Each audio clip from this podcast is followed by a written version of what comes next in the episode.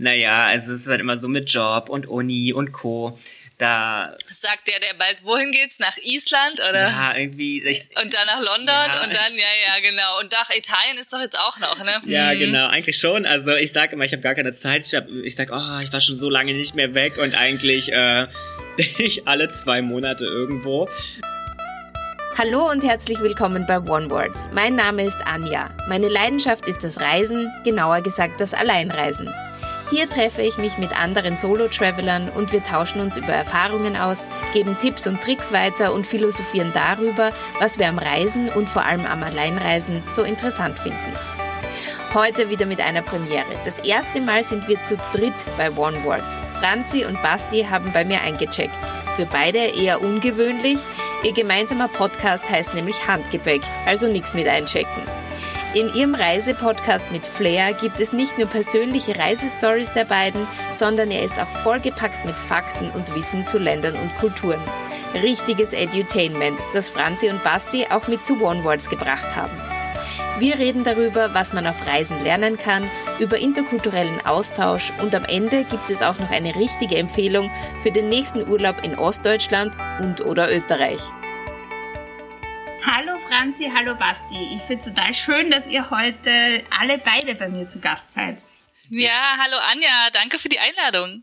Hallo liebe Anja, schöne Grüße aus Berlin und Potsdam. Total äh, international, so wie es sich für einen Reisepodcast gehört, finde ich. ja, absolut, voll gut. Ja, ich habe euch beide hier zu Gast, weil ihr ja auch Fellow Podcaster seid. Ihr habt den Podcast Handgepäck und wir haben uns über Instagram mhm. gefunden und haben uns gedacht, wir tauschen uns mal aus über unsere Reiseerfahrungen. Und das finde ich total schön, dass es geklappt hat. Ja, es ist so schön, wie Instagram einen so connected auch. Ne? Man hat so eine gemeinsame Leidenschaft, das Reisen und dann irgendwie auch das Podcasten. Und jetzt sitzen wir hier digital zusammen und äh, tauschen über uns über beides sozusagen aus. Also ich freue mich mega. Es ist auch einfach schön, wie da so eine Community entsteht oder auch vielleicht schon existiert und man dann Teil eines Ganzen wird. Also super, super toll. Ja, ich starte ja immer mit einer Frage los und die heißt, was bedeutet Reisen für euch? Hm. Ich habe mir natürlich auch schon Folgen von dir angehört und deswegen wusste ich, dass diese Frage kommt und äh, irgendwie kam mir dann gleich in den Sinn, irgendwie passt diese Frage auch zu unserem Handgepäck-Podcast, weil da haben wir uns ja ähm, diesen Slogan auch des Edutainment verschrien. Ne? Und ähm, das ist ja so eine Mischung aus Unterhaltung und aber auch Wissenserwerb. Und für mich ist Reisen genau das. Also natürlich reise ich einmal, ähm, weil ich einfach ja auch Spaß an der Sache habe, weil es einfach ähm, ja unterhaltend ist. Aber irgendwie nimmt man doch auf jeder Reise immer was mit. Also man lernt doch immer irgendwas dazu, sei es irgendwie neue Leute, neues Gericht, neue Kulturen und irgendwie ist genau diese Mischung das für mich. Aber auch das Thema Freiheit. Irgendwie ist es für mich so, wenn ich reisen kann, bin ich flexibel, ungebunden, kann das machen, irgendwie, was ich gerne auch möchte, kann irgendwie losziehen und ähm, was entdecken. Und das ist für mich irgendwie ähm, so das, das Schöne. Was ich nicht mag, ist wie, wie so diese Corona-Zeit, ne? wenn man so eingesperrt ist und das nicht machen kann und nicht reisen kann, fühle ich mich nicht frei. Aber wenn ich reisen kann, dann, dann bin ich wie so ein Vogel und äh, bin gerne frei auch unterwegs. Und für dich, Basti? Ähm, für mich bedeutet Reisen vor allen Dingen neugierig sein. Ähm, das ist eine, eine Eigenschaft, die ist bei mir, glaube ich, immer stark vertreten. Also immer neugierig sein, immer offen sein für andere Einflüsse, immer bereit sein, mehr zu lernen auch. Ne? Ich finde, Reisen ist vor allen Dingen ein Lernprozess. Also ich lerne teilweise auf Reisen mehr, als ich vielleicht damals ein ganzes Jahr in der Schule saß. Ne? Da habe ich einfach viel mehr vom Leben gelernt. Absolut. Und ähm, mit dem Neugierigsein kommen auch andere Eigenschaften, wie zum Beispiel ein respektvolles Miteinander, ne? ähm, sich irgendwie hinterfragen, warum empfinde ich manche Sachen als nicht so toll, obwohl das hier gang und gäbe ist in vielleicht anderen Ländern und dann einfach sich im Nachgang nochmal reflektieren, evaluieren und ähm, genau, eben so praktisch vielleicht auch fast so eine Art diplomatisches Verhältnis zu sich und den anderen aufzubauen, ne? dass man mhm. einfach so, so eine Melange hat aus den ganzen Dingen. Neugier, respektvolles Miteinander. Eigentlich so Sachen, die man schon von klein auf lernt, würde ich sagen. Ähm, aber da wird man nochmal sozusagen in der Praxis geprüft. Ja, ich finde auch, ne, Leute, die reisen, die sind viel weltoffener. Man merkt das auch, wenn man ähm, sich mit Leuten austauscht, ähm, finde ich, kann man ganz gut dann einschätzen, ob die überhaupt viel reisen oder nicht. Ne? Also man hat irgendwie eine ganz andere Sicht auf die Welt oder auf Dinge oder auf ganz kleine banale Alltagssachen und das äh, verändert einen schon. Mhm in seiner Denk Denkweise. Es ist ja auch irgendwie wie so ein Reality-Check manchmal, also Probleme, die man in seiner Umgebung, seiner Region, seinem Land hat und dann reist man in ein anderes, das andere Herausforderungen hat und kann es dann nochmal viel besser einordnen oder hat dann ein anderes Wertesystem, das man dann drüber legt. Hm.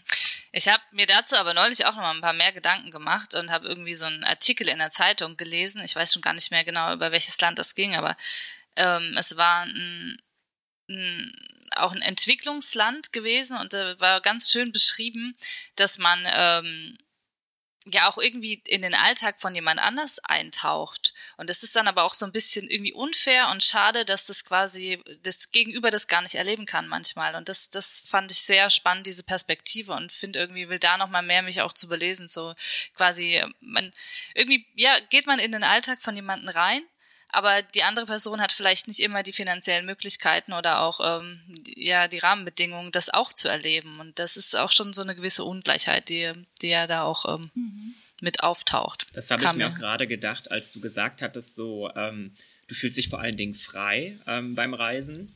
Und während Corona war das halt eben nicht der Fall. Und ich fand das ganz, ganz spannend, weil mir sind sofort so Länder eingefallen, die eben keine Reisefreiheit haben. Egal, ob die Länder mhm. sogar vielleicht die finanziellen Mittel haben. Aber die Leute sind dann visatechnisch zum Beispiel ähm, irgendwie gebunden an das Land oder mit sehr hohen bürokratischen Hürden. Es hat halt nicht jeder irgendwie einen EU-Pass oder äh, einen japanischen Pass oder so und kann einfach mal einfach irgendwo hinbummeln. Da muss man vielleicht auch sagen, dass wir wirklich auch in der privilegierten Position sind, zu sagen, wir können uns das einfach erlauben, irgendwo mal hinzufahren. Mhm.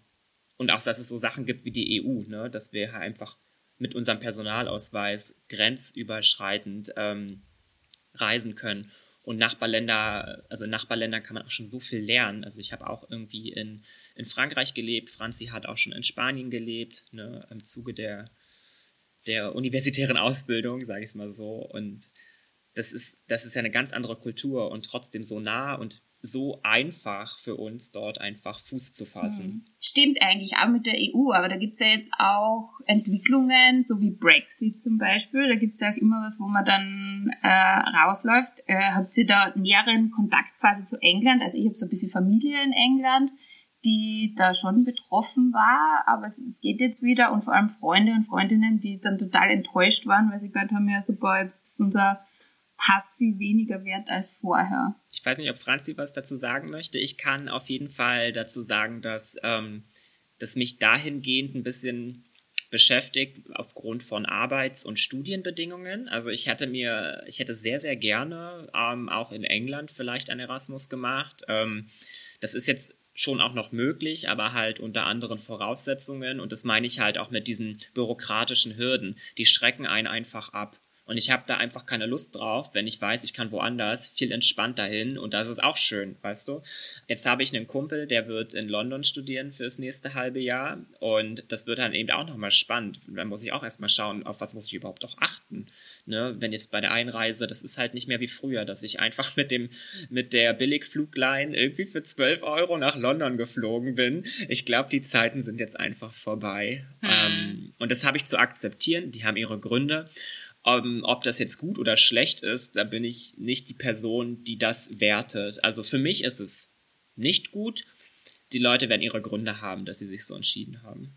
Nein, ich habe ähm, keinen Kontakt zu Leuten da. Ich kenne zwar Leute, die dort wohnen, aber ich habe mich über das Thema nie mit denen irgendwie ausgetauscht. Ich finde es nur gut, dass ich selbst schon in London war, dass ich mir die Stadt schon anschauen durfte. aber würde natürlich gerne auch ähm, in naher Zukunft auch nochmal hinreisen. Ja. Ja. Auf jeden Fall. Also es, es macht das Thema dann nochmal auf.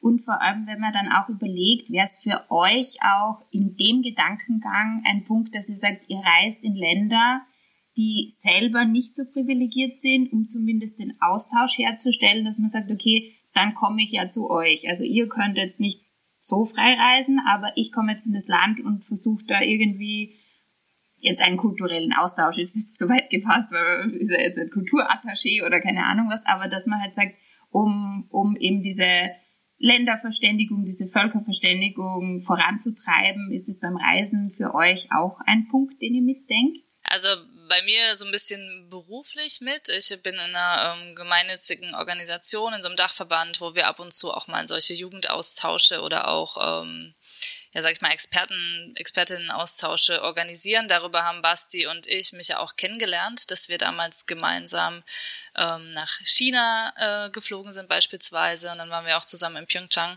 Und ich war in dem Zuge aber auch schon in, ähm, in Sansibar und dort haben wir dann natürlich auch uns ja Organisationen vor Ort angeschaut und haben äh, auch versucht, dann ähm, ja so eine so eine Völkerverständigung dann auch herzustellen. Also von daher, das ist schon was, was ich teilweise auch schon bewusst mache, ja. Aber wenn ich jetzt privat äh, reise unterwegs bin, ähm, habe ich das bislang nur im Kontext von, ähm, sage ich mal, persönlichen Beziehungen auch gemacht. Also ich bin ja beispielsweise mit einem Kolumbianer zusammen und da waren wir auch in Kolumbien und da hast du nochmal eine ganz andere Sichtweise auch auf das Reisen und auch auf ähm, die Kulturen dann vor Ort.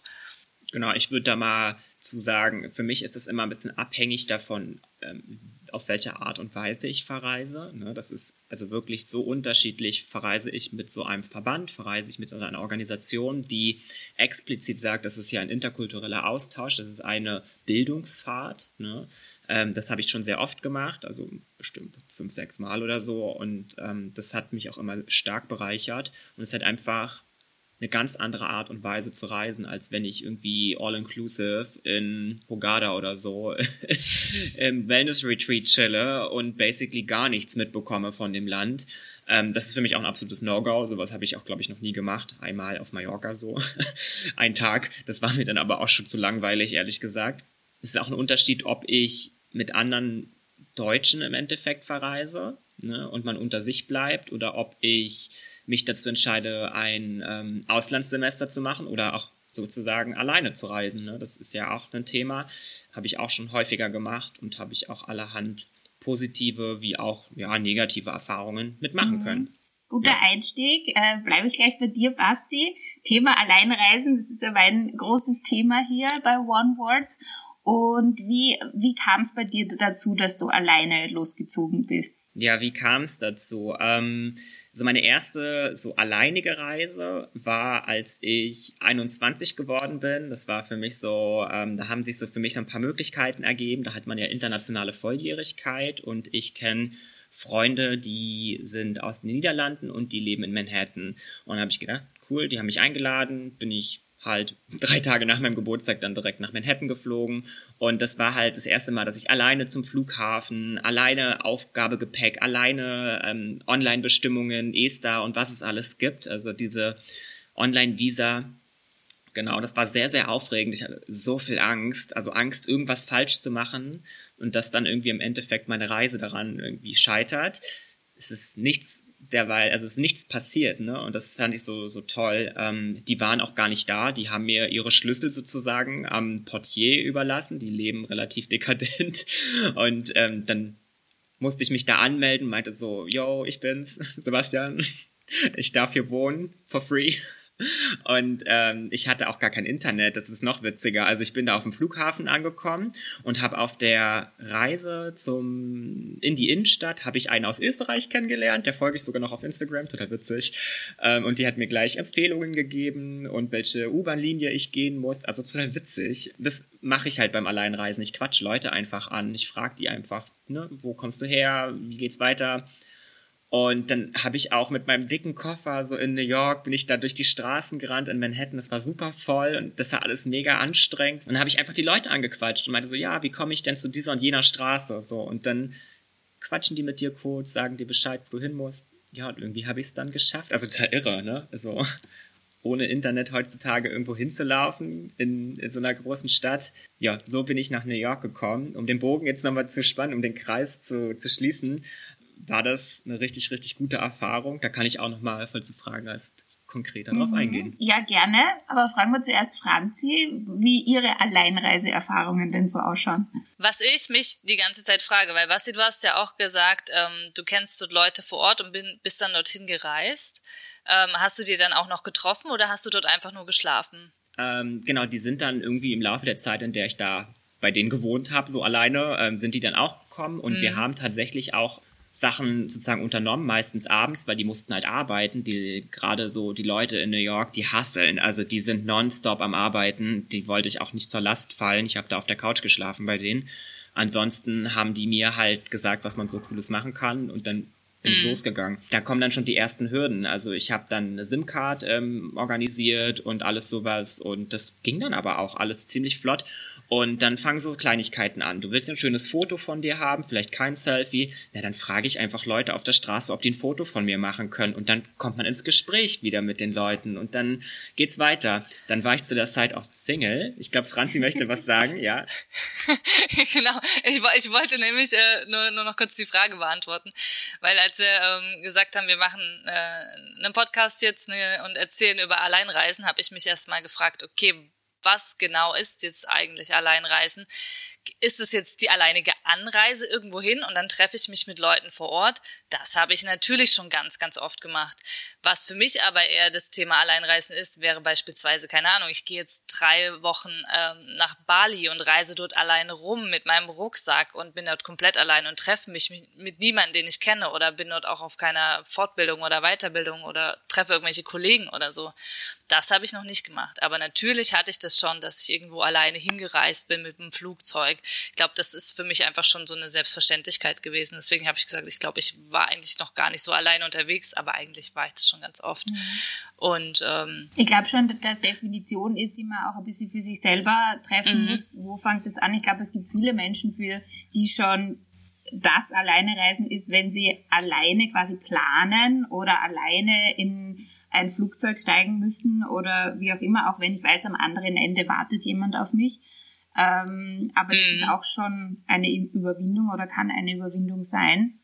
Und dann gibt's halt andere, bei denen fängt es erst an, wenn sie halt wirklich, ähm, keine Ahnung, vielleicht äh, den Great Pacific Ocean Trail oder wie immer das heißt, da runter alleine wandern und das ist dann erst wirklich Einsamkeit, wenn man dann halt zwei Wochen keine Menschenseele sieht. Genau. Darüber habe ich mir im Vorfeld halt auch Gedanken gemacht, ab wann beginnt das. Ich habe natürlich auch schon Reisen gemacht, ohne Leute vor Ort zu kennen. Ne? Und ähm, darauf würde ich aber vielleicht später mhm. nochmal kommen. Ähm, das ist nämlich die andere Form vom Alleinreisen und welche Sachen man da vielleicht beachten muss. Ähm, da habe ich mir auf jeden Fall auch für deine Community, liebe Anja, ähm, auf jeden Fall ein paar Tipps und Tricks rausgesucht, was man definitiv beachten sollte, wenn man ohne Leute zu kennen irgendwo hinreist. Das ist mir, glaube ich, wichtig. Aber ich würde vielleicht noch mal kurz meinen New York-Trip mhm. zusammenfassen. Der war auf jeden Fall der geilste Trip ever, ähm, den ich alleine gemacht habe. Ähm, auch wenn die Leute kaum Zeit für mich hatten, das war wirklich nicht schlimm. Ich war auch Single zu dem Zeitpunkt. Ich habe so viele Leute über Dating-Apps kennengelernt. Das war so witzig. Und die haben mich zu ihren Freunden mitgenommen. Und das war gar nicht primär für irgendwie intim werden, sondern tatsächlich viel mehr für, wo kriege ich Gästeliste, in welchem Club, wo, wo kann ich irgendwie cool coole Leute kennenlernen. Ey, das war so genial. Das war wie so eine, ja, so eine Hangout-Börse. Mhm. Also, dass man auch so zum Beispiel vielleicht auch Dating-Apps nutzen kann. Ja, habe ich auch habe ich auch schon kann, gemacht so und äh, super Erfahrungen äh, gemacht. E eher das mit, wer hat Zeit, äh, jetzt mit mir ein Bier trinken zu gehen oder so am Abend ähm, in die Richtung und, und spannende Kontakte zu knüpfen.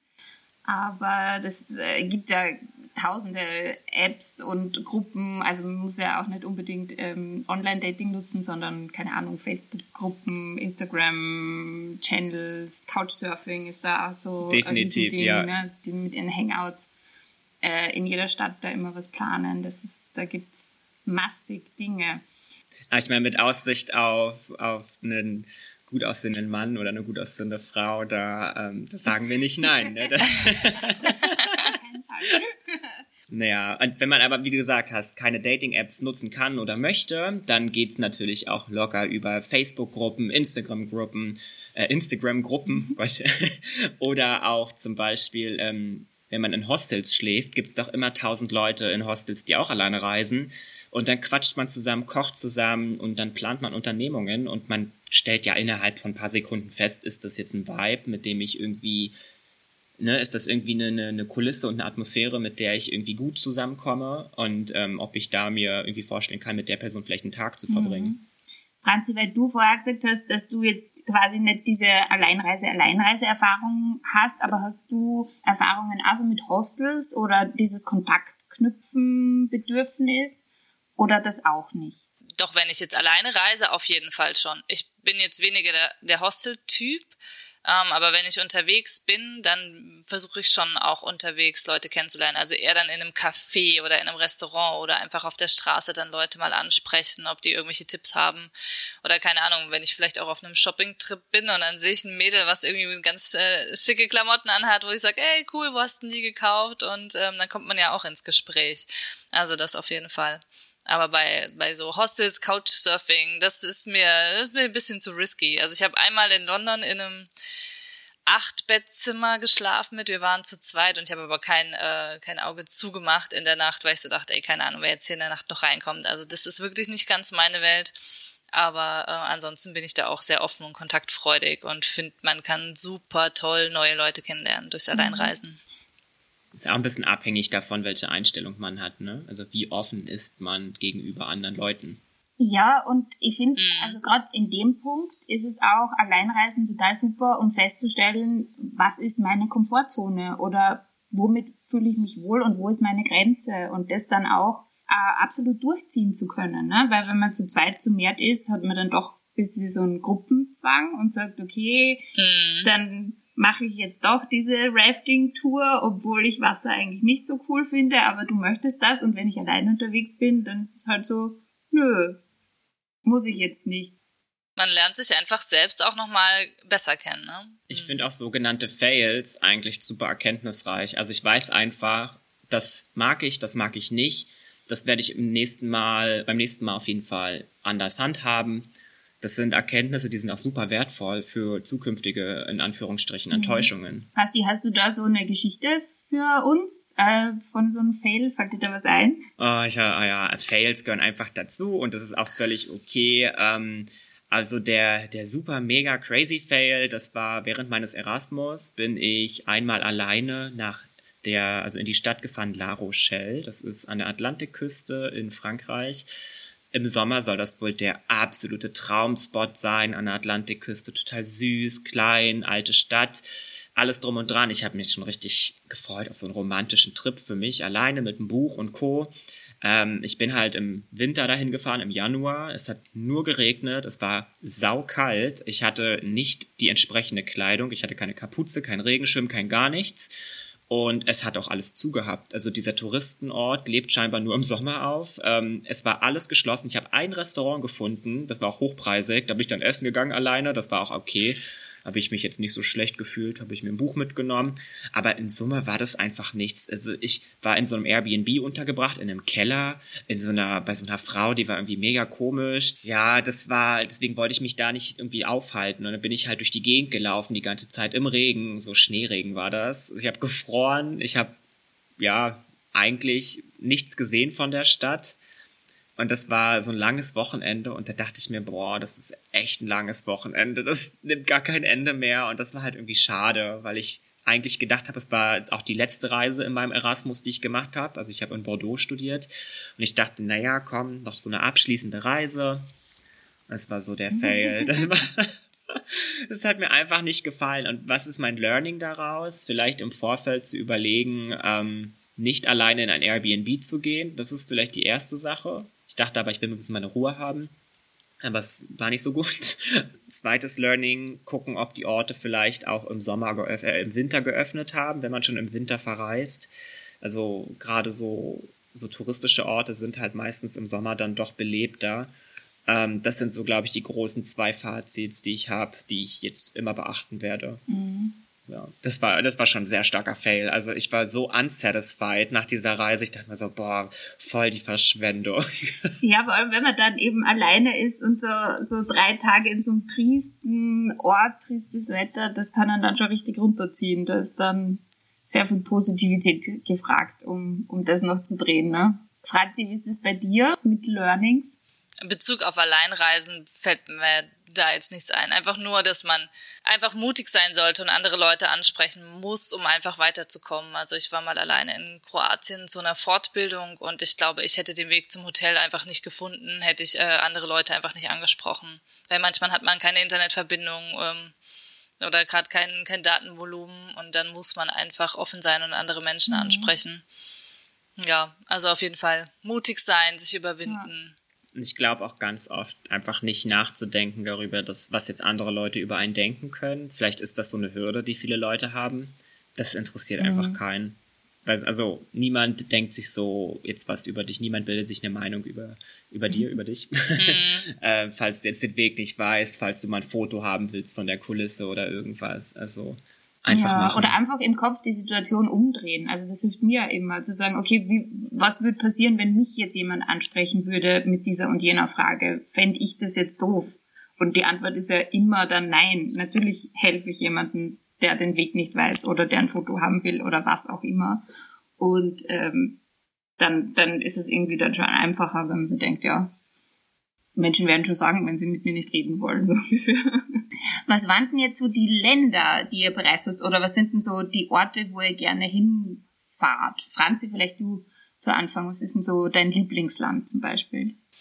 Mm, also wo ich viel auch alleine unterwegs war, war ja damals in, in Spanien, als ich ein halbes Jahr dort gewohnt habe. Und dann bin ich auch ähm, nach Portugal, Ibiza, ähm, war auch mal in Marokko, und bin auch innerhalb von Spanien viel alleine unterwegs gewesen. Also bin so alles, was so ein bisschen ähm, ja, südländisch ist, gutes Wetter, das ist so meine Region.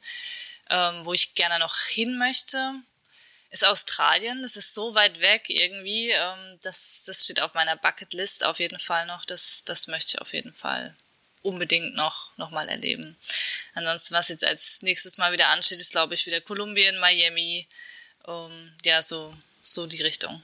Bei dir, Basti? Boah, ja, das ist ein bisschen schwierig zu beantworten. Ehrlich gesagt habe ich darauf gar keine konkrete Antwort. Auf der Bucketlist steht auf jeden Fall ein großer Asientrip. Also ich will unbedingt eigentlich einmal komplett Asien durchreisen. Das steht ziemlich hoch auf der Prio-Liste, aber dazu brauche ich halt mindestens ein halbes, dreiviertel Jahr. Ähm, das möchte ich möglichst ausgiebig machen, auch äh, Stichwort Slow Traveling, das sind ja auch so Sachen, die immer mehr im Kommen sind, aber dazu braucht man halt auch die Ressourcen, ne? die finanziellen sowie auch die zeitlichen Ressourcen. Und das hat sich jetzt immer so ein bisschen überschnitten, ne? haben sich dann auch andere ja, Karrieremöglichkeiten immer angeboten, so dass ich das immer wieder ein bisschen postponed habe. Dann auch durch Corona und Co. gab es immer irgendwelche Probleme. Aber es steht immer noch ganz weit oben. Einmal so, ich würde gerne von Japan starten und dann halt einmal runter über Indonesien alles abklappern, über Indien, so das. Das, da habe ich richtig Bock drauf. Da würde ich mir einfach viel Zeit lassen. Das möchte ich auch alleine machen. Ähm, auch Thema Soloreisen, weil ich der Meinung bin, da werde ich ganz viel über mich lernen und auch vielleicht über andere das ist so meine große Prio.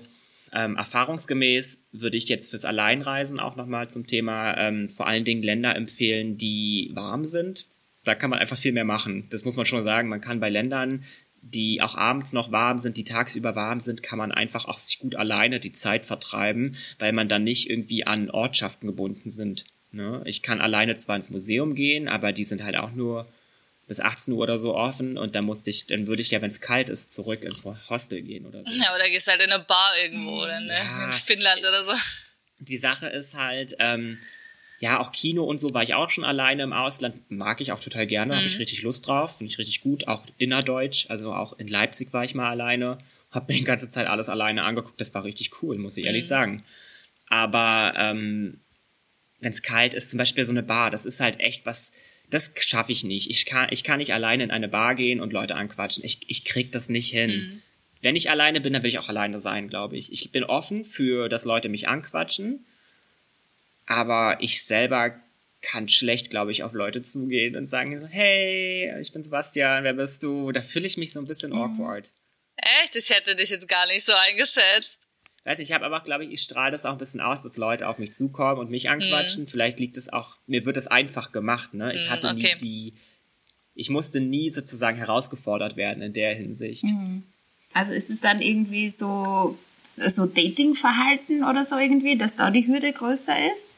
Weiß ich nicht, weiß ich ehrlich gesagt nicht. Vielleicht ist es auch eine, vielleicht habe ich auch den Pressure, den Druck, jetzt irgendeiner bestimmten Etikette zu entsprechen, die ich jetzt irgendwie mir selber auferlege. Ich finde das ganz schwierig. Vielleicht, ähm, was auch cool ist, wenn man irgendwie einer bestimmten Subkultur oder Community angehört, dann kann man ja auch irgendwie in solche Einrichtungen gehen. Das ist auch die Möglichkeit. Also gleicher Musikgeschmack zum Beispiel. Oder du sagst, du gehst in eine Gay-Bar, weil da einfach Leute deinesgleichen sind. Oder du gehst, ach, was weiß ich, was es alles gibt, Heavy Metal und Co., Jazzbar. Das ist ja, dann hat man ja eigentlich schon die gleichen Interessen. Das ist ja eigentlich so ein bisschen Eben. Key. Was ich ganz oft schon gemacht habe, ich tanze ja gerne mal äh, Bachata und dann hast du auch solche Events und dann gehst du, kannst du auch wirklich super gut alleine hingehen, weil äh, das ist so social, da lernst du so schnell Leute kennen, einfach durchs mhm. Tanzen kann ich nur empfehlen. Da hatten wir ja auch äh, Johanna mal bei uns im, im mhm. Podcast. Mhm. Also, ähm. Ich glaube, da, da, da ist bei mir so ein Bild aufgepoppt von Instagram, glaube ich, euch tanzend vor einem Baum.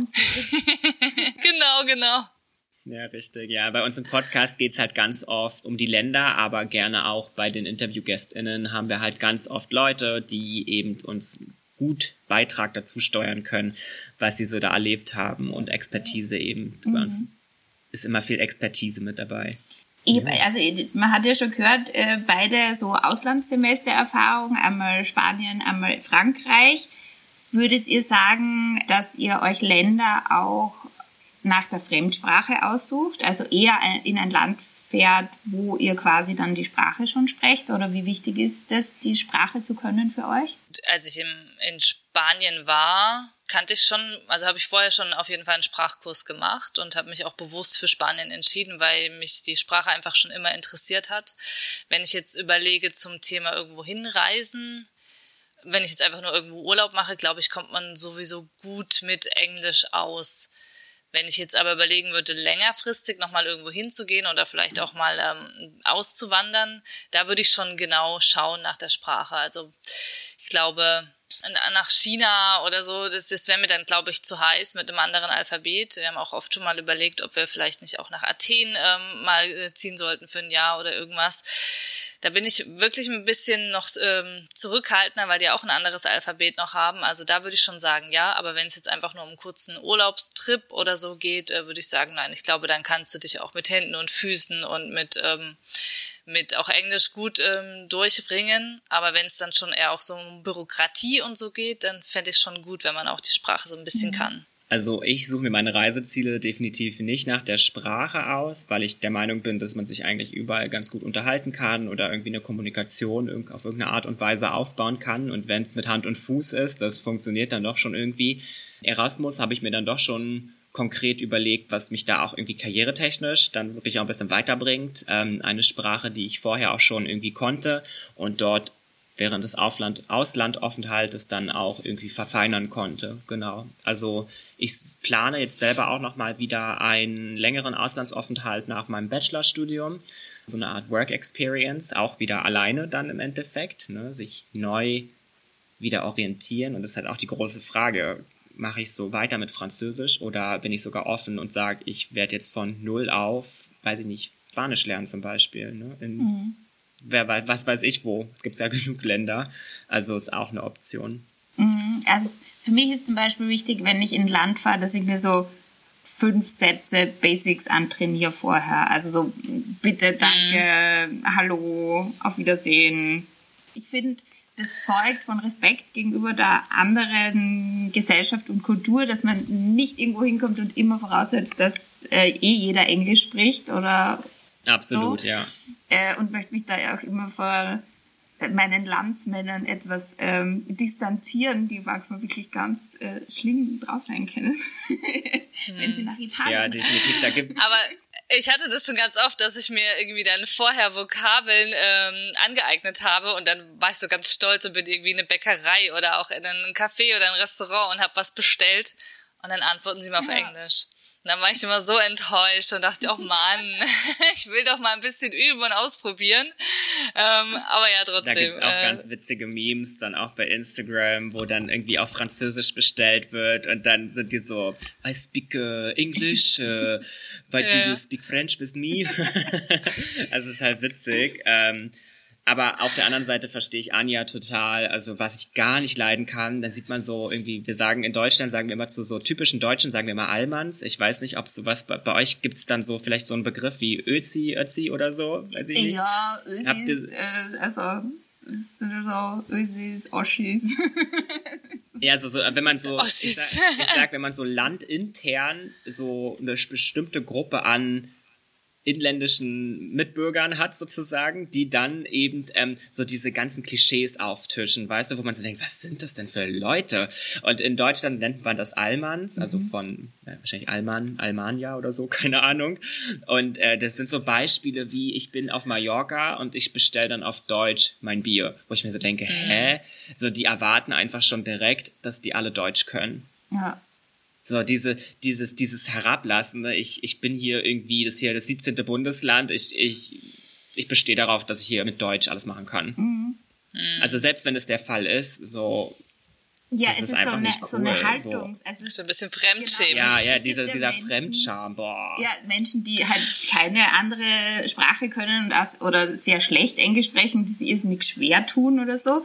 Aber es kommt dann immer so an, wie wie versuche ich? Also so dieses, äh, so wie du gesagt hast, die Haltung, mein Gegenüber muss das jetzt können und muss das jetzt verstehen oder sorry, mir ist eh bewusst, dass ich es nicht kann, aber ich versuche es halt irgendwie. Also das sind so zwei ein bisschen mhm. unterschiedliche Herangehensweisen.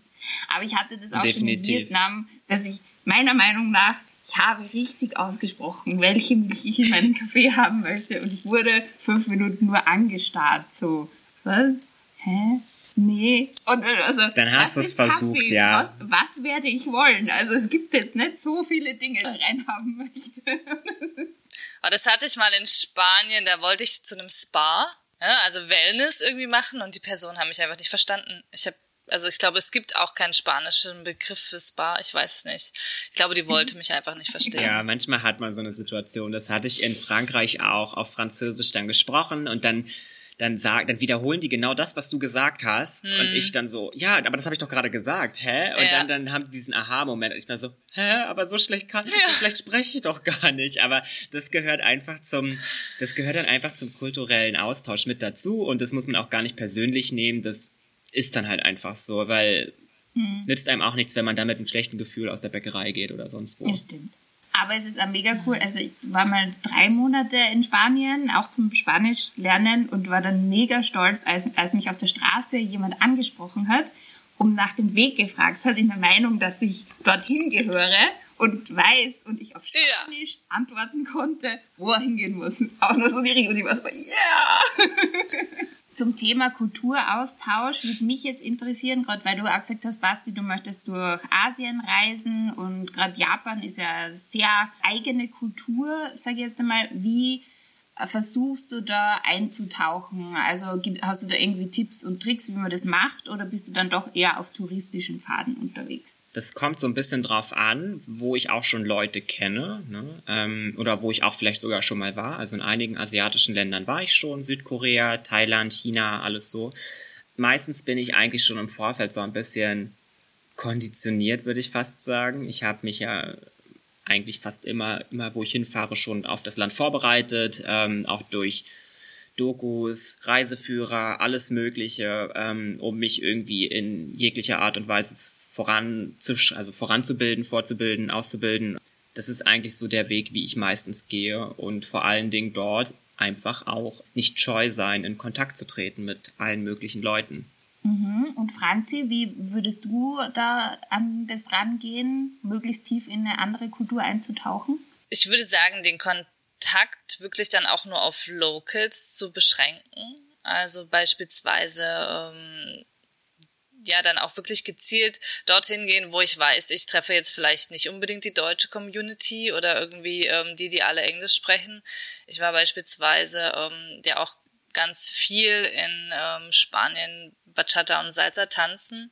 War zwar ähm, zu meiner Erasmus-Zeit, wo ich sehr, sehr viel auch ähm, Kontakt zu anderen Studierenden hatte, aber bin dann bewusst nur zu dieser Local-Tanzschule gegangen, wo ich die einzige Nicht-Spanierin war und das war so schön, weil da konnte ich genau richtig in die Kultur mit eintauchen. Da waren wir auf Tanzevents, da hat wirklich das kleine Kind mit dem Opa zusammen getanzt und ähm, sowas hast du einfach nicht, wenn du dann auf irgendwelche Studierendenpartys gehst, wo dann wirklich jede ähm, ja, Kultur aufeinander trifft, sondern also mein Tipp wäre jetzt eigentlich dann zu diesen Events zu gehen, wo eigentlich nur die Locals aufeinandertreffen. Also es ist natürlich manchmal vielleicht ein bisschen schwierig, an sowas ranzukommen, aber dann bewusst einfach auch mal die, die die eigene Sprache oder die, die, deutsche Sprache oder auch die englische Sprache zu meiden, um dann einfach noch mehr ähm, in andere Kulturen auch einzutauchen. Mhm. Wir hatten bei uns ja im Podcast ähm, auch mal erwähnt, dass es immer ganz praktisch ist, wenn man auf die Instagram-Seiten geht von den jeweiligen Ländern oder Städten. Mhm. Und da kann man auch super viel coole Sachen entdecken, die man selber, also zum Beispiel in Berlin, muss ich sagen, ich nutze auch die Berlin-Pages bei Instagram, ne, was es alles gibt ähm,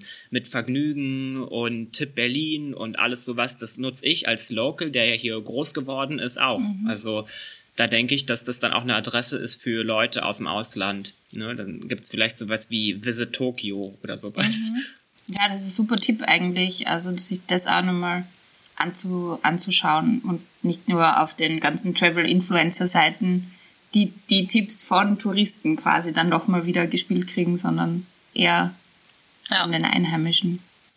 Ähm, wir haben ja schon kurz äh, das Thema angerissen, so Slow Travel und äh, sich Zeit lassen.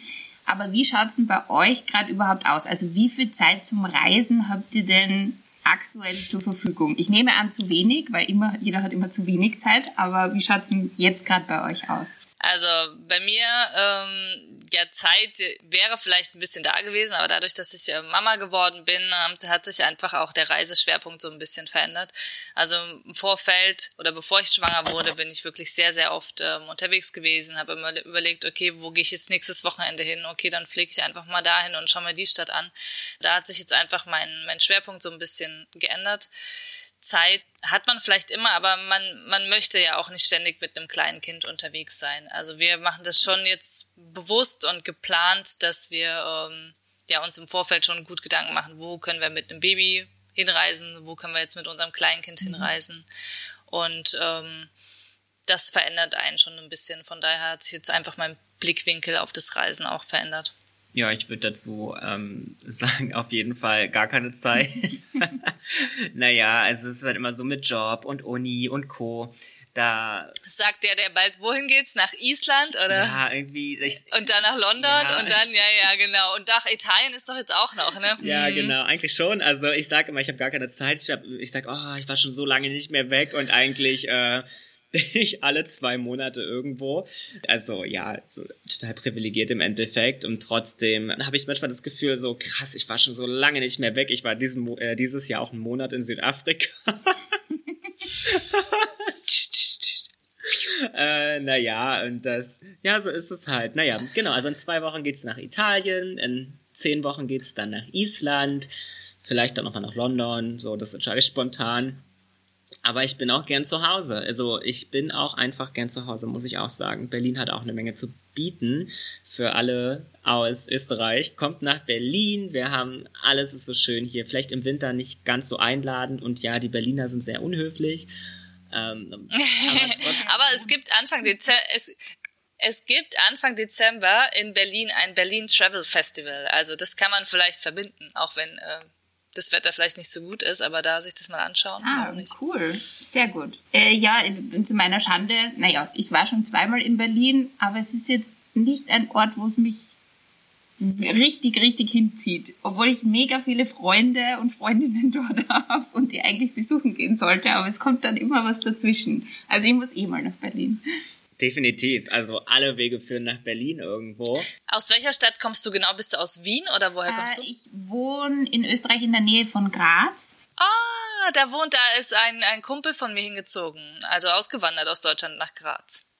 Das ist ja spannend. Ich kenne auch Leute aus Graz. Also man sieht, äh, Leute kommen irgendwie doch ständig aus Österreich. Das ist doch irgendwie auffällig, obwohl das so ein kleines Land ist, verglichen zu Deutschland.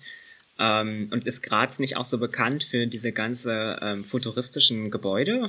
Äh, ja, es gab, also es war mal Kulturhauptstadt und im Zuge dessen wurde sehr viel moderne Architektur in die Altstadt reingebaut. Und dadurch, dass es jetzt nicht so groß ist, also es ist jetzt, äh, keine, es hat, was weiß ich, 300.000 Einwohner oder so, kann man, also sieht man das dann auch überall und sieht auch mega gut aus, wenn man von oben drauf schaut. Also es gibt ja diesen Schlossberg und dann kann man von oben die Dächerlandschaft von Graz, ist Weltkulturerbe, kann man von oben drauf gucken. Das klingt total komisch, dass Dächerlandschaft äh, Weltkulturerbe ist. Also es schaut richtig schön aus, gerne mal googeln. Und dann ist halt dazwischen so das Kunsthaus, das äh, nennt sich auch The Friendly Alien. Das ist so ein Glasgebäude mit lauter so, ja, es schaut halt sehr alienmäßig aus. Ähm, so mit so, ich kann es ganz schwer beschreiben, mit so Pfropfen obendrauf. Und dann gibt's ja, ich glaube, ja. ich habe das schon mal gesehen. Ja, ja. Genau, und dann gibt's noch die Murinsel und ja, äh, es ist total schön. Also man kann es gut, das ist für einen Wochenendtrip ist es mega. Also kann man sich da gut alles an, anschauen. Ja, Wien natürlich auch. Also ja, es gibt so wie es gibt überall schöne Orte. Also in Österreich könnte auch mein ganzes Leben nur durch Österreich reisen und würde immer was Neues entdecken. Oder eben auch Deutschland. Vor, vor zwei Jahren oder drei Jahren habe ich angefangen, wirklich so mit dem Zug durch Deutschland zu reisen und FreundInnen zu besuchen und habe da auch mega schöne Orte entdeckt. Bamberg zum Beispiel. Ja. Ähm, da denke ich so, boah, da könnte man sehr viel Zeit verbringen. Aber was ich super schön fand, war Innsbruck. Da sind wir per Zufall gelandet. Wir sind nach Mailand geflogen und wollten eigentlich weiter und sind dann aber mit dem Zug weiter über Verona nach Innsbruck gefahren, einfach spontan. Und Innsbruck fand ich auch mhm. unglaublich schön. Steht auch noch auf meiner Bucketlist. Also ich habe, ich war nur in Wien leider und in den Alpen wandern, aber Innsbruck Salzburg und Graz ähm, mhm. steht auf der Bucketlist. Und ich glaube, das kombiniere ich einfach mal, wenn ich wieder in München bin. Da kann man ja auch nach Innsbruck. Vielleicht sollten wir mal den äh, Zuhörenden aus Österreich sagen, was man vielleicht unbedingt mal in Deutschland sehen ja, sehr gerne. sollte. Vielleicht ist das nicht eine, schlecht, äh, eine gute Idee. Mhm. Äh, eine, äh, jetzt habe ich mich selber ver verneint. Idee, genau so rum.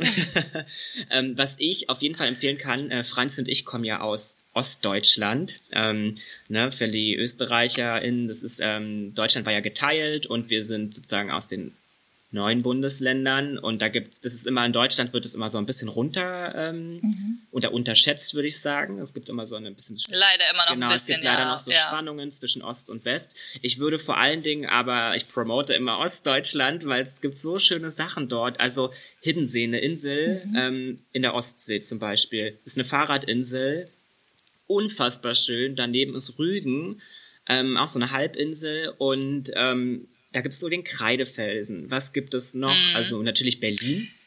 Dresden. Mhm. Dresden ist, glaube ich, ich weiß nicht, ich finde die schönste Stadt in Deutschland Definitiv. überhaupt mit dem Zwinger, Dresden, mit der Neustadt, ja. alles, ja. Der, da ist ja mhm. auch das Ganze, da wurde ja auch ganz viel geklaut jetzt von dem, von so einem Clan, ähm, aus den, aus den alten Gebäuden, aus dem grünen Gewölbe zum Beispiel. Das ist auch mhm. Kulturhauptstadt auf jeden Fall irgendwo. Ähm, ihr müsst, wenn ihr in Dresden seid, müsst ihr in die sächsische Schweiz fahren. Das sind äh, Sandsteinfelsen. Das sieht aus wie, weiß ich nicht, wie sieht das aus? Wie Australien, wie auf dem Mond? Ich ja. kann es gar nicht beschreiben. Mhm. Ähm, wo müsst ihr auch auf jeden Fall hin? Äh, ihr müsst auf jeden Fall auch irgendwo vielleicht nach Potsdam. Also das ist die kleine Potsdam ist auch die kleine Schwester. Ja. Wir sagen immer die kleine reiche Schwester von Berlin. Mhm. ähm, total schön gemacht und man kommt auch von dort aus kann man ganz tolle Tagesausflüge machen in, in den Spreewald ne, mhm. ne, in, in mhm, Brandenburg. Das stimmt. Das ist ähm, das ist eine große Aue, wo man Kanus leihen kann und dann fährt man mit dem Kanu durch so viele kleine Flüsse. Das ist fast wie so eine Art Regenwald äh, für Deutsche. Mhm. Mhm. Und ich finde auch Erfurt ist nicht zu unterschätzen. Also das ist äh, meine Geburtsstadt. Aber es ist halt wirklich eine wunderschöne Innenstadt. Und wer auch gerne Weihnachtsmärkte mag, also richtigen typisch deutschen Weihnachtsmarkt, der sollte unbedingt mal nach Erfurt gehen. Voll die guten Tipps. Ja, danke. Also Dresden steht bei mir auf jeden Fall ganz oben, auch weil eine Freundin gerade kürzlich hingezogen ist, Leipzig dann in Verbindung mit dem? Definitiv. Absolut. Definitiv. Das kann man auch gut miteinander ja. verbinden. Und das ist sehr, da gibt es eine gute Zugverbindung. Sehr ja. junge Stadt, sehr, sehr kulturlastig. Also ganz, ganz viele mhm. tolle Möglichkeiten. Museum, eine ganz, ganz tolle Ausstellung auch. Also Ja, shoppen kann man auch gut in Leipzig. Also, Zoo gibt's Ist einfach auch, schön, der ganz viel Altbau. total toll sein, habe ich gehört. Ja, der ist auch schön, ja. Also ihr seht, ähm, ihr Zuhörenden und Anja, ähm, auch der Osten Deutschlands hat super viel zu bieten und ist definitiv vielleicht auch eine kleine Rundreise wert, weiß ich nicht, in zwei Wochen von, von, von der Ostsee runter bis nach äh, Bayern fast. Also Kann man, kann man auf jeden Fall machen. Also klingt auch total schön und kann ich auch nur empfehlen. Also das, was ich schon gesehen habe, auch mit dem Zug. Ich finde ja Zugfahren also entspannend und äh, reise sehr gerne mit dem Zug. Ähm, auch, auch mit der Deutschen Bahn. Wenn man Zeit Ja, mitbringt, kann man das schon machen. Also wir, wir selber finden das auch grottig, ne? Also, Ja. Aber was willst du machen? Es ist, wie es ist. Ich kann Zugfahren in Italien empfehlen. Okay. Ja, es ist wirklich ist super, super gut. Super. Also man hat ganz viele Möglichkeiten, was man buchen kann, verschiedene unterschiedliche Klassen. Da gibt's auch so eine Club-Variante. Da kannst du dein komplett eigenes äh, Abteil buchen, wo du einfach für dich sitzt. Du hast auch nicht mal Fenster, also du kannst dich komplett abschotten. Du hast ganz tolle, große äh, Ledersitze. Du wirst am Sitzplatz bedient. Die sind, die Italiener sind einfach alle super freundlich und es geht unfassbar schnell. Die Tickets sind super günstig. Die Züge kommen on point. Also alles das, was man eigentlich bei der Deutschen Bahn nicht hat. Da kommt nächste, Findest du in Da Italien? kommt nächste Woche auch bei uns extra eine, eine Norditalien-Folge raus. Also Ach stimmt, ja, bei Mailand und Bergamo. Ja, richtig, kann man auch mal Ja. Auf jeden Fall Ja. reinklicken, wenn wir alles verlinken in den Shownotes, damit man es auch findet. Definitiv. Ich habe jetzt äh, eine, eine News gesehen, dass es bald wohl einen Schnellzug geben wird aus München nach Mailand und zurück natürlich in vier Stunden. Das wäre natürlich mega. Ist vielleicht auch interessant für die Leute, die in Innsbruck leben oder so. Mhm. Der wird da bestimmt halten. Ja, auf jeden Fall. Also wobei die Innsbrucker, also diese, diese Strecke München, Innsbruck, Bozen, Venedig, also da die, die Linie, die wird, glaube ich, eh sehr häufig genutzt und gefahren, zumindest von den Menschen, die ich in der Gegend kenne. Ja. Die dann immer so, ah ja, ich bin am Wochenende in Venedig oder nein, ich bin am Wochenende am Gardasee. Und so, ja, okay. Schön. Chillig. Eben, voll der Luxus, wenn man da wohnt in der Ja. Gegend, ne? Aber na gut, dafür sind wir schnell hier an der Ostsee, ist auch Genau. gut. Und bei mir zum Beispiel ist so sehr nah Slowenien in Kroatien. Also Ah, wow, schön. voll krass. Das ist für mich schon fast eine Fernreise. Also, Ja. das ist irgendwie total krass, wie, wie unterschiedlich das ist. Wir sprechen die gleiche Sprache und eigentlich habe ich nicht das Gefühl, dass Graz so weit weg ist. Aber wenn du Mhm. dann sagst, du bist irgendwie ganz schnell in Kroatien, das, da hat das für mich schon auf einen ganz anderen Charakter. ja, also drei Stunden bin ich am Meer. Dreieinhalb. Ja, wie an der Ostsee. Genau. Ja. Wir sind dann doch weit. Und dann wird's mit dieser Deutschlandreise, man, man denkt, man ist sich so nah und dann denke ich mir, ja, wenn ich mich in den Zug setze von Graz, brauche ich zwölf Stunden nach Berlin. Yes. Boah. Leider. Hm. Aber es gibt ja auch einen Nachtzug. Das habe ich noch nicht ausprobiert, aber das steht ganz oben auf meiner Bucketlist. Einmal so Nacht Ja. schön mit Schlafabteil, aber es ist halt mega teuer. Aber ja, Leider. voll schön. Ich würde langsam zum Ende kommen. Und ich habe am Schluss, äh, wie ihr schon wisst, immer so eine Word-Rap-Runde. Ich bin jetzt total gespannt, wie das mit zwei Personen funktioniert. Ich würde einfach sagen, wer schneller ist, ist schneller. Oder ihr ruft es gleichzeitig rein. Und fangen mal an. Bed oder Breakfast? Breakfast. Was war das erste? Ich habe es gar nicht verstanden. Bed. Bed oder Breakfast? Naja, ich würde auch Breakfast nehmen. Na gut. See oder Meer? Meer. Dschungel oder Wüste? Dschungel. Wüste. Ah, die erste Differenz. Fünf-Sterne-Hotel oder Campingvan? Camping. Fünf Sterne. Handgepäck oder Einchecken? Handgepäck. Handgepäck. So, die, die Frage ist jetzt quasi an beide, ähm, wer auch immer beginnen möchte. Alleinsein bedeutet für mich. Zu mir selber finden. Sich mit mir selber auseinandersetzen. Ja, Me-Time. Me-Time, würde ich sagen. Und einsam sein bedeutet für mich? Herausforderung. Einsam sein. Das klingt für mich traurig. Einsam hat für mich was Trauriges. Für mich ja. hat es auch eine Frage des Warums. Ne? Ähm, ich war lange in meinem Erasmus einsam. Also ich habe mich noch nie so alleine gefühlt und äh, das musste ich dann auch erstmal reflektieren und über, darüber nachdenken, warum ich mich überhaupt alleine fühle. Und das hat jetzt ein Jahr gebraucht, bis ich irgendwie Erkenntnis gewonnen habe. drei Dinge, die überall hin mit müssen. Also bei mir sind es auf jeden Fall meine Kontaktlinsen. Es erinnert mich so ein bisschen an unsere Fragen bei uns im Handgepäck-Podcast.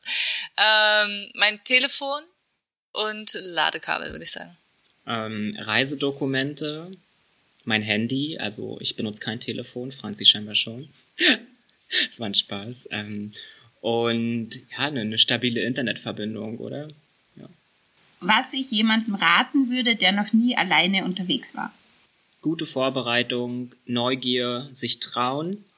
Große Städte, das hatte ich vorhin nicht gesagt. Ähm, vielleicht nicht als allererstes den die alleinige Wanderung irgendwie im Himalaya oder ähm, also große Städte, geht unter Menschen, Hostels, Bars, Clubs, Foren, mhm. das alles. Vielleicht auch einfach Sachen mitnehmen, die für dich vertraut sind, was dich ähm, wohlfühlen lässt. Also keine Ahnung, ein Lieblingspulli, Lieblingsschal, irgendwas, wo du dich auch gut mitfühlst. Also irgendwie, wo, wo du auch deinen Alltag vielleicht einfach so ein bisschen mitnehmen kannst. Oder Mittel der Selbstbeschäftigung, ne? Ein gutes Buch, auf was du dich schon lange freust. Gutes Sextoy wie in unserer ja. Paris-Folge. ja, cool. Äh, super Antworten, super Tipps. Vielen Dank euch fürs Gespräch und bin schon gespannt auf eure nächsten Folgen. Also vielleicht wollt ihr kurz anteasern, was erwartet uns in der nächsten Folge bei euch? Uh, da, das wird richtig spannend. Also die nächste Folge ist erstmal ähm, Norditalien, Mailand, Bergamo, aber es kommen Special Guests ohne Ende. Wir haben, ja, die verraten wir noch nicht. Die verraten wir noch nicht. Wir haben unsere Kontakte Nein. spielen lassen bis in die obersten Etagen. Also es bleibt auf jeden Fall spannend und wir freuen ja. uns richtig auf die Production. Aber Lissabon können wir verraten. Lissabon wird jetzt auch noch ein Thema genau. werden, ja. Sehr cool. Ja, da freue ich mich auf jeden Fall schon drauf und sicher auch alle anderen Zuhörenden Links in den Show Notes. Und mir bleibt nur zu sagen, vielen Dank, Franzi, für die tollen Tipps und Basti äh, für die Geschichten und für die, äh, das Edutainment. Und ich hoffe, wir treffen uns mal persönlich irgendwo auf dieser Welt. Definitiv. Und natürlich bist du natürlich auch in unserem Podcast eingeladen, wenn du Lust hast, uns Tipps zu Österreich zu geben, zu Graz. Sehr, sehr gerne. Sehr gerne, das machen wir doch. Dann machen wir uns was aus. Ja. Super. Machen wir Danke so. Euch. Wenn euch diese Folge gefallen hat, dann hört doch gleich mal weiter rein in Handgepäck. Mittlerweile sind auch schon die Folgen über Milano und Bergamo und Lissabon zu hören. Den Link dazu findet ihr natürlich in den Show Notes. Eine kleine Bitte zum Schluss, lasst mir doch eine Bewertung auf der Podcast-Plattform eurer Wahl da, damit auch andere auf One Words aufmerksam werden. Aktiviert die Glocke, damit ihr keine weitere Folge mehr verpasst. Und das Wichtigste, hört nicht auf das, was wir sagen, geht und seht nach.